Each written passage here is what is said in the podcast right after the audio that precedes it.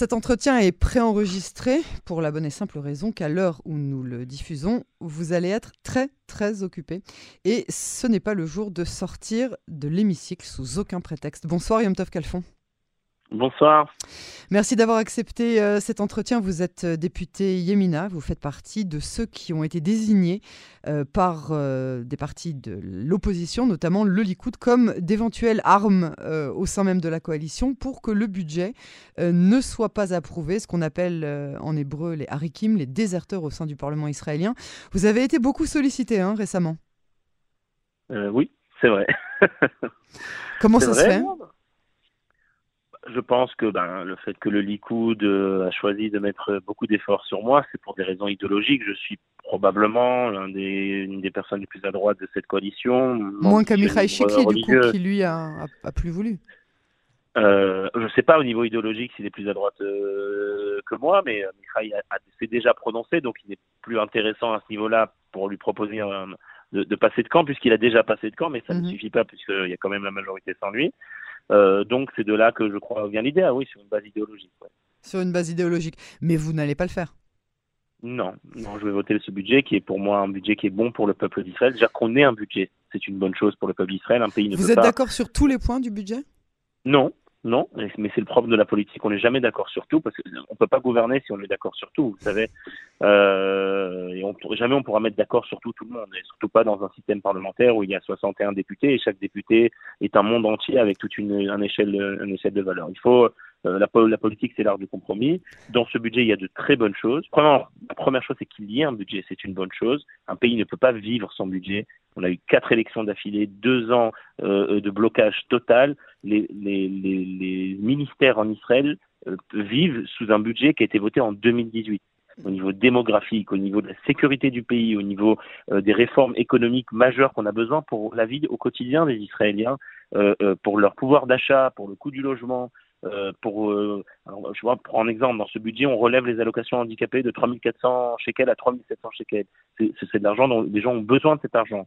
Euh, certains, certains diront, ceux qui ont bloqué toutes les routes et, paralysé le pays ce matin, Exactement, vous diront que c'est pas assez. On les comprend, les, les, pauvres, ils ont besoin de cet argent, ils ont mm. besoin de cet argent pour vivre. Mais alors, c'est pas assez les, les, minima, bien sûr, c'est pas assez. Moi, je suis pour augmenter encore. Les minima vieillesse sont relevés on fait, on fait passer Alors, ça, ça c'est les points positifs. Mais, mais quel point vous auriez voulu modifier dans ce, dans ce budget si vous en aviez eu le, la possibilité bah écoutez, euh, euh, évidemment, moi qui moi qui viens du monde euh, du sionisme religieux et de la défense des implantations de Judée-Samarie, même si nous avons pas mal de, de bons points euh, à ce niveau-là. Mais voilà, nous avons plusieurs centaines de millions qui vont pour les routes de Judée-Samarie. Moi, je serais prêt à doubler ce chiffre-là, qu'on ait encore plus de routes pour encore plus développer euh, les implantations. évidemment, on est conscient qu'on est dans une coalition où on est, on peut on, est limité. on est limité déjà à un niveau budgétaire puisque c'est un gâteau qui se sépare, qui se partage et on peut pas chacun veut sa part. Euh, et euh, c'est pour ça qu'à ce niveau-là, oui, euh, sur certains points, moi je, je défends l'ALIA et l'intégration. Nous avons une, une, augmentation de 150 millions de shekels pour l'ALIA et l'intégration, et notamment pour l'ALIA francophone, mais on aurait besoin d'encore plus pour faire venir encore plus de nos frères et sœurs de, de diaspora en Israël. Alors, euh, si le budget passe, euh, il, va passer, on en est tous sûrs à 99,99%. Vous allez juste pas beaucoup dormir jusqu'à vendredi matin, tous. Hein. Mais, euh, mais, mais une fois que le budget sera passé, Qu'est-ce qui va arriver au sein de cette coalition qui a d'ores et déjà tellement, euh, qui est tellement mitigée euh, en son sein même, mais surtout avec euh, les influences externes, que ce soit en Israël, mais surtout que ce soit au niveau des États-Unis? Bah, Premièrement, partons du positif. Moi, je suis quelqu'un qui a d'abord parlé du positif. Les choses positives qui vont se passer une fois que le budget passe va être voté, c'est que tous ces projets qu'on attend pour, pour, pour, pour qu'ils se mettent en route vont pouvoir être euh, appliqués. Je parlais tout à l'heure, par exemple, de la réforme euh, des importations. Ok, jusqu'à présent, je ne sais pas si vous savez, en Israël, euh, quand on importe un produit venant d'Europe, par exemple, il faut, il faut le refaire euh, homologuer alors qu'il est déjà homologué aux normes européennes.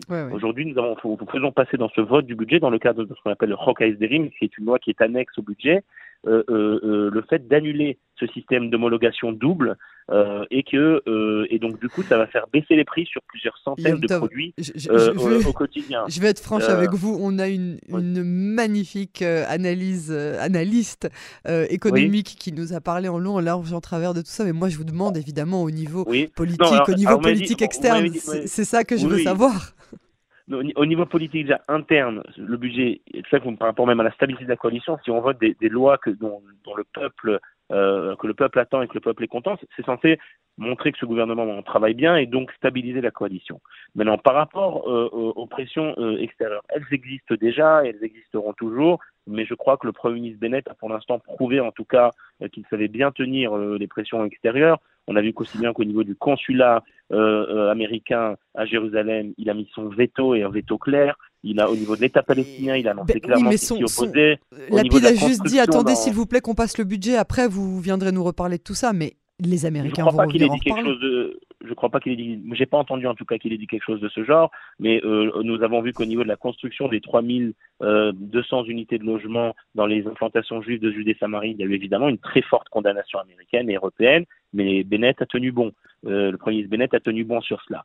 Donc, donc voilà, il y aura des pressions, mais moi j'ai confiance dans le Premier ministre, qui est un homme expérimenté, qui est dans, le système politique depuis plus, d'une dizaine d'années, qui a l'expérience pour, pour tenir bon face à ces pressions internationales. Je vais vous partager avec vous une anecdote euh, le premier ministre Bennett m'a téléphoné euh, hier alors qu'il était en voyage donc en Angleterre. Euh, et en, Écosse. en, Écosse, bien sûr, en, Grande-Bretagne, et il m'a il dit qu'il a parlé avec énormément de, de, dirigeants mondiaux et notamment Macron, le président Macron, mais il m'a dit écoute, contrairement à ce que j'aurais pu m'imaginer, euh, le sujet palestinien, ces pressions qu'on connaît euh, ne sont pas si euh, fortes que j'aurais pu le penser et ça se passe plutôt bien et l'approche est bonne. Ça c'est au niveau de l'Union européenne.